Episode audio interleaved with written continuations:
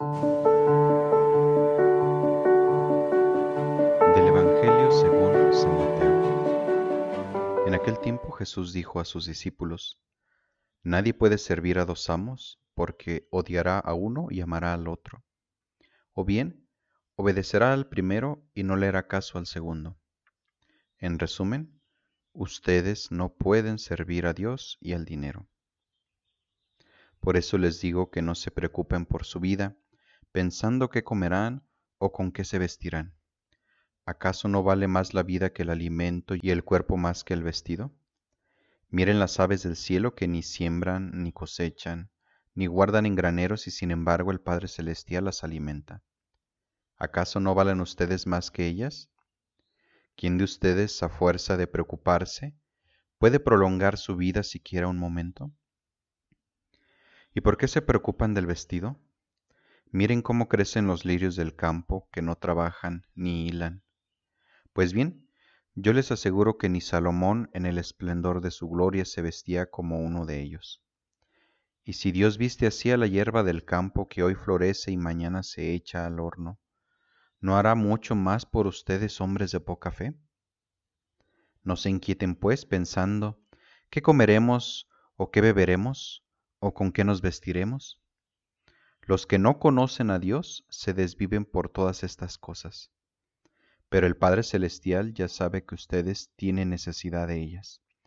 Por consiguiente, busquen primero el reino de Dios y su justicia, y todas estas cosas se les darán por añadidura.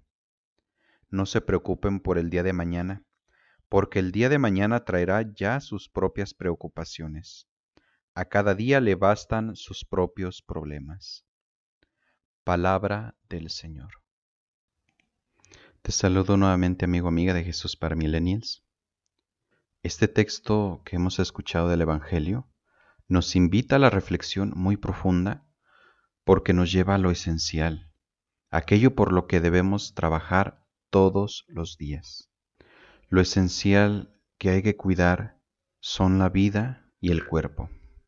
Lo que le ayuda a esto son el alimento y el vestido, y no al revés.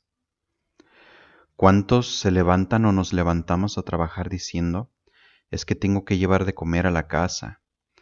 O a veces más trivialmente decimos, tengo que comprarme el televisor, el celular, o quiero una casa más grande, o quiero construir el futuro de mis hijos, etc. Ante estas crisis que hemos estado viviendo, especialmente la económica, hemos comenzado a vivir con esa preocupación.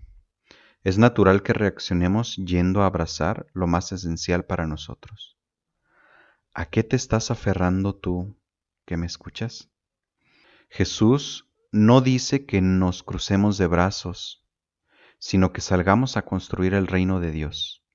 Lo demás, el vestido, el sustento, el mismo dinero vendrán por añadidura, y no que estaremos corriendo tras estas cosas que muchas veces nos roban la vida y la paz.